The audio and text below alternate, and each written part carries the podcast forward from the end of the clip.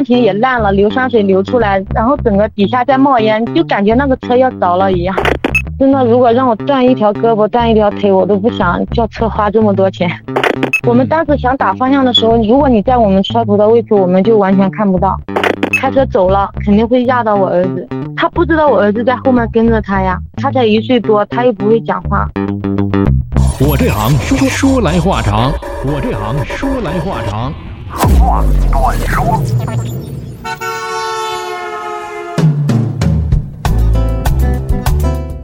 我这行说来话长，来继续我们上一期的话题，继续和八零后卡车司机顺子来聊聊开卡车的故事。顺子你好啊，你好。那上一趴我们讲到了顺子和她的丈夫一起开车，在这些年里面所经历的一些个点点滴滴呀，从最开始的这个单车到高栏半挂车，再到今天这八年，从替补队员到和丈夫一起成为双人主力啊。倒班来开厢式半挂卡车，那这一趴呢，顺子会有一些自己在途中的难忘的故事，甚至是事故来和我们分享。目的呢，是给我们所有人提个醒，在路上安全这件事儿一定要牢记在心。来，顺子。嗯，我这个人嘴巴比较笨，我也不知道怎么去说。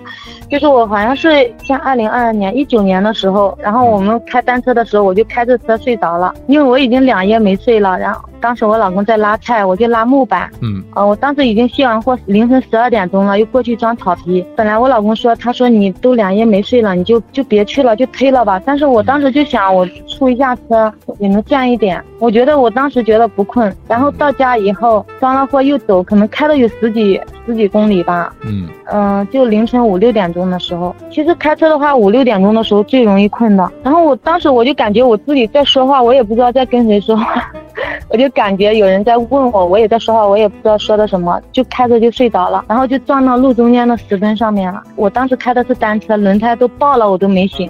因为你撞到石墩上面，滑行很远，我才醒。快停的时候我才醒，然后我醒了，我人一点事也没有啊，因为货车比较高嘛，它轮胎，然后电瓶也烂了，硫酸水流出来，然后整个底下在冒烟，就感觉那个车要着了一样，挺危急的了。对，因为当时我主驾驶的门已经就变形了，已经打不开了，我就从副驾驶爬出去，跟我老公打电话，我说我车撞了。嗯嗯，我老公当时不知道撞的有多严重，他说你先开到旁边。他当时问我是撞在哪了，我说撞在路中间的石墩上面，因为路中间有隔离带嘛，那个石墩应该有八十公分高吧，我不知道有多高。就是我们平常走的路中间的石墩啊，嗯，得找救援了。撞的已经开不走了，轮胎都爆了。那就这是必须这个事儿，必须得去面对了。对，如果嗯，我当时很后悔，因为我们车那时候没买自损险啊。当时我们买保险的时候就觉得，因为是我们自己开车嘛，就觉得比较小心，没有买自损险。后来修车的话花了五万多吧，花了五万多。当时我老公就说不修了，就是因为我们那个车一三年买的，嗯，我一一九年撞的时候已经七年了，嗯，但是货车的话你开了七年已经算很旧的车了，不算新车了。其实也该换了。对，但是我舍不得啊，我就，嗯，因为花了五万多，我觉得我一年我都我自己跑车都不知道能不能挣这么多，我就很自责。但是我人一点事都没有，但是车修了花了很多钱。我当时就想，我说真的，如果让我断一条胳膊断一条腿，我都不想叫车花这么多钱。哎呀，人在人是没有问题的，其实是最大的一个财富了，留得青山在。但是我老公也这样说啊，对，留得青山在啊。我当时没这样想，然后大梁什么全部车厢掉了，大梁全部都是校正的，然后那些反正都修了很多。这年头跑了这么多年了。然后又撞的这次比较惨一点，所以会付出的相对多一点。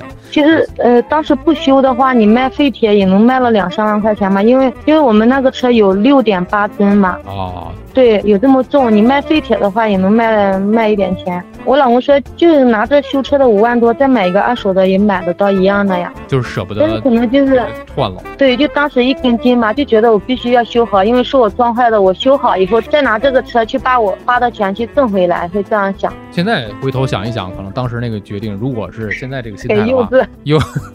一九年好像是五月五月十八号吧，我记得，嗯，哦，对，五月十八号，我那时候还发了朋友圈，我记得特别清楚。确实是，有的时候在每个人的每个阶段里，都会做不同的选择和决定。可能回头看一看，当时那个决定有点不是特别的理智，或者讲是不是特别的呃想得明白。但是当时的那个自己就觉得我就应该这样做，我就想这样做。对，像你开车睡着的话，就相当于无人开车了，就相当于没人开车。对，是很危险的嘛。然后我老公还说，他说你已经很幸运了，你一点事都没有。对，因为疲劳驾驶的话，死亡率是百分之九十，好像看新闻的话。他说当时你是撞到石墩上面，如果你撞到右边，右边是一个河嘛。他说你你如果当时跑到右边，你不是掉到河里面了吗？可能命都没了。是是。我再开车，我一点都不怕。可能别人出一个车祸，我就吓得再也不敢开车了。我一点都不怕。然后我车修好。我当时，因为我们是固定的货源，嗯嗯，可能就一天两天就有一趟货。我车修好，我就赶紧去装货，因为也可能是，呃，撞的时候我睡着了，我没看到啊。我可能当时没睡着，看到的话，可能也 也也会有一点。是，其实顺子的这个故事啊，也是给我们提了个醒。不管您是开什么样的一个车，这个真的是疲劳驾驶是太危险了，千万不能疲劳驾驶。对我当时，我我很自责的点就在我觉得，呃，我当时困的话，我可能找个地方睡个二十分钟，睡个十分钟就不会出现这样的事。对。有没有一些其他的一些道路安全行驶的一些提示？比如说大车跟小车同在一个路上的时候，小车司机的话，他应该注意大车的哪些方面？比如说盲区啊，或者是比如说怎么样去避让啊？小就像我们在开车的时候，一般大车不是走在右边吗？对。小车的话，可能我们分岔口我们要拐过去，可能大车的话刚拐过去，因为。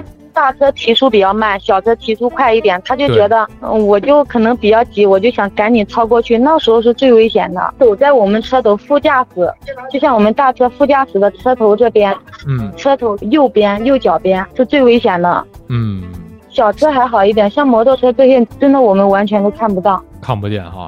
对，小车的话，可能，嗯，我们已经要分岔口，我们已经拐过来了。我们因为大车是走在右边，我们可能想走在右边。然后小车的话就想我赶紧超过去。我们当时想打方向的时候，如果你在我们车头的位置，我们就完全看不到，大车完全看不到的。真的是这个地方不要钻。对，还有你小车跟大车可能在或者高速、低速，你并排行驶的时候，可能大车速度也比较快，小车速度也比较快，小车就想着我赶紧超过去。然后两个人的速度都差不多，你可能要行驶一段时间才能超过去。那这个时候可能小车的话，如果是我开小车，我就放慢速度，我就不跟大车行驶在一起，让他赶紧过去。或者我就加速超过他，就不跟他一起一起行驶。就像大车，呃，说句不好听的，就是比如说你真的跟大车并排，大车如果说突然爆胎了，真的都可能把小车会崩到一边。对对对对对，是这样的。对啊，确实没有没有好处，只有坏处。对，没错没错。有的时候我们在这个 高速路上，或者是城市的快速路上，有时候会遇到一些大车，会遇到一些路口。呃，路口的时候，可能有的时候我我左侧有一个大车，右侧有一个大车，都在停着的状态啊，我就特别的害怕，我就挺害怕的，感觉我是在这个峡谷里面，旁边是两座山。对呀，我自己开车的时候，在货车上面，我看到小车，我就有时候他跟我一起，我就自里面心里我就觉得这个小车好傻，你跟跟我这么近有什么好处？万一我或者因为车比较长嘛。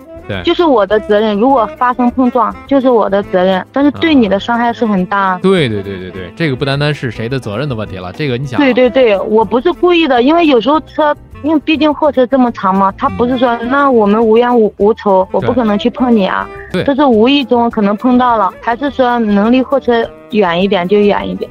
对对对，我自己开小车或者在路上的话，我看到货车。要不然就放慢速度，让它离我远一点；要不然我就加速，离它远一点。哎，对，所以说都会讲啊，百公里加速啊，零百加速的时间有多少？其实很多人讲这个实际意义，路面的实际意义就是为了让你去超过大车用的，就不要跟大车去并排走，你提速快提速，赶紧去过去，不要别说大车了。其实，在路上、公路上、高速上，我们其实都不鼓励两台车并行的，就这样有很多对后车也会造成很大的影响。对，就像碰到堵车，嗯，呃，比如说这个道封闭了，你要这个道过到另外一个道上面，然后大车的话可能就不好过，因为你这么长，你拐弯的是，对，你过到另外一道道，别的车不让的话，你就比较麻烦，嗯，嗯，有的小车就。哎，我就骑在你旁边，这个就很危险的。跟这个庞然大物来比，小车已经不算什么了，就像是大象和马。对呀。道路行驶过程当中，大家其实都是相互的嘛，就是你让一下，我让一下，这种啊合理合法的这种相互去礼让一下，还是值得的啊。大家也没有说谁非得要加塞什么的，而且大车这种，其实大卡车很难去加塞儿。其实本身就并线啊，在这种堵车状况下并线就很难了。每一个动作可能要完成的话，其实都有一定难度。对，有时候嗯，就像超车的话，或者别人要过去，我可能会让一下。但是你跑货车的话，有时候觉得可能大家都有一样的心理，觉得我 我干嘛要让你，你干嘛要让我？可能有的人会这样想哈。哎。你别说，还真是有的人就是对呀，不能让啊。有的人说我前面不能有车，我必须要坐一下，这种心理不能不能有。比如说两个车要并到一个线上，可能两边车都不会让，这个就比较麻烦。我开车的时候，但是我觉得可能我会呃或者下来再。要不然就下来跟他说一下，我说我车比较大，我过一下，让他让一下。千万不能跟大车去讲，体量级不是在一个水平线上的，有的时候就是嗯，其实大车的话不是说驾驶技术多好，因为往前开的话都是一样的。你像你开小车的话，可能到货车上面你视线比小车还要好，你往前开的话都是一样的，就是倒车这些比较麻烦，不一样。对对对对对，转弯存在一些盲区这种类型。对我现在开小车，我就觉得没有货车视线好，坐的高一点，看得远一点。对呀，我现在开小车，晚上倒车的话，我自己有时候看到倒车镜，我还不太相信啊。对，有时候往前面有什么，我还觉得视线倒车货车的话视线要好一点。不同的车啊，其实而且我们以前会存在这么一个说法：开小轿车的时候，我们坐在轮子后面开；大卡车是坐在轮子上面开；大巴车是坐在轮子前面开。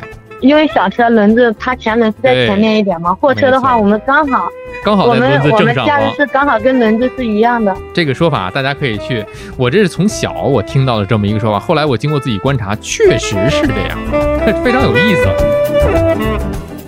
然后我个人观点，开车的话就是就是说要按着车走一圈，或者找不要说我到车上我开着就走，一定要先检查。然后再起步，对，要检查一下。可能我表达的不是很，我明白，我明白这个意思。对。我就之前听说过有一些个可能周边的一些情况你并没有注意，或者轮胎呀、车辆的一些情况你没有注意，你就开走了。对，就像我儿子，嗯，我儿子小的时候，我儿子呃可能是一岁多的吧，刚会走路。我们在外面吃过夜宵，我老公不是要去装货吗？我们那时候开六米八的车，呃，吃夜宵回来，我把我儿子放在房间，我老公就去车旁边装货。嗯，我去上个厕所，然后我到厕所以后，我就心里面有一种预感，我就想着我儿子会不会跟着我老公过去啊？然后我本来想上。厕所我就没上，我就赶紧起来了。我老公我就跑到车那里，我老公已经打着车了。然后我儿子在副驾驶边门那里，就站在那里没动。他可能就他可能就想上我们的车，就想跟我老公一起。嗯，我老公就是天又黑嘛，没注意他。我当时把他抱走了。我现在想一下，我就觉得特别危险。如果当时我不出来，我老公开车走了，肯定会压到我儿子。他不知道我儿子在后面跟着他呀。这么晚，我儿子又在副驾驶，他就想着，哎呀，我我老公开副驾驶门让他上来，他才一岁多，他又不会讲话。因为货车的话要充气嘛，你可能充满一定的气，你才可以走，不充气的话就走不了。哦。他车在充气，然后我在厕所，我就当时就想，我就有一种预感，我就想着我儿子不会跟他一起出去吧。过去一看，还真是。对呀，我儿子就在旁边，如果我不出来的话。我老公打着火走了，那个轮子，因为我们停的地方就像侧方位一样，你停在这里，然后你走的时候又往右打方向，我们是停在左边，因为路是在右边嘛。那轮子刚好不就压到他吗？我现在想起来，我就觉得特别危险，太危险了，太危险了。你看现在我们经常看新闻，有时候小车压到自己家小孩的都很多呀，不要说这个货车了。对对对，太危险了。所以启动车辆之前，先要检查车辆周围。对，绕车走一圈，检查一下车辆周围。嗯，我觉得停车就是你，像我们货车的话，跟小车不一样。像你们小车可能，嗯，呃，觉得我找一个，比如说天气热的话，找一个凉快的地方。我们大车必须找到一个大车的停车位。嗯，它跟小车完全不一样的，它又比较长嘛。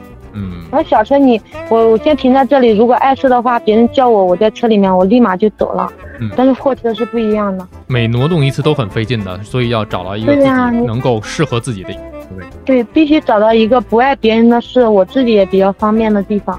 嗯，顺子跟我们分享了这么多啊，这些个故事，包括一些个道路交通的安全的一些个提示啊，我觉得真的是值得学习，而且值得去谨记的一些事情。行，感谢顺子今天跟我们讲了这么多，最后祝你一路顺利，一路顺风啊，一路安全。没有，也谢谢你。然后借助你这个平台，然后告诉广大开车的司机，开车一定要注意安全。嗯，大家都安安全全、平平安安、顺顺利利。对。